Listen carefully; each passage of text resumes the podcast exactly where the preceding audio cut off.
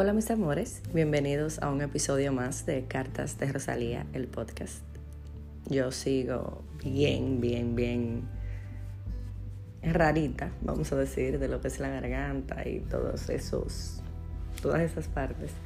Yo no sé si que la gripe no se me va, no sé si nos hicimos mejores amigas, pero aquí seguimos.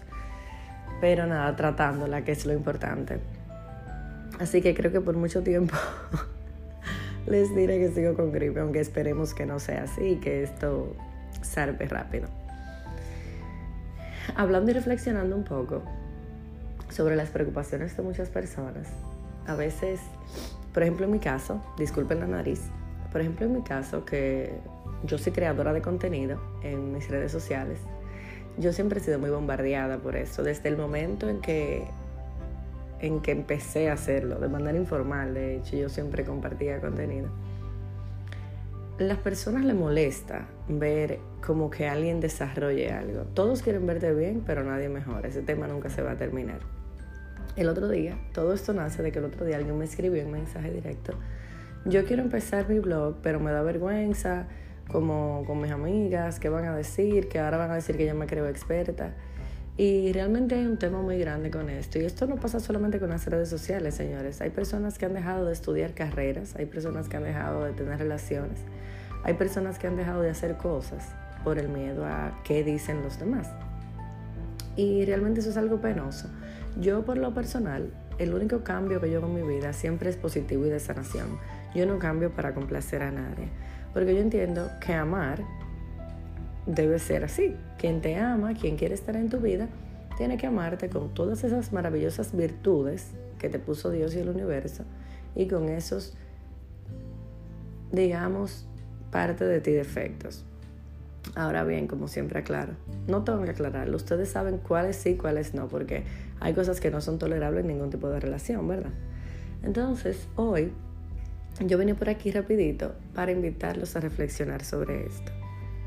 ¿Qué te hace aferrarte a personas que te hacen sentir menos, que te hacen sentir que no vales, que no mereces? Personas que se burlan de ti, que no creen en tus sueños. Hoy yo quiero que tú seas la primera persona que cuente en tu vida. ¿Cómo? Que esa sea la opinión que te vale, que esa sea la opinión que te importa.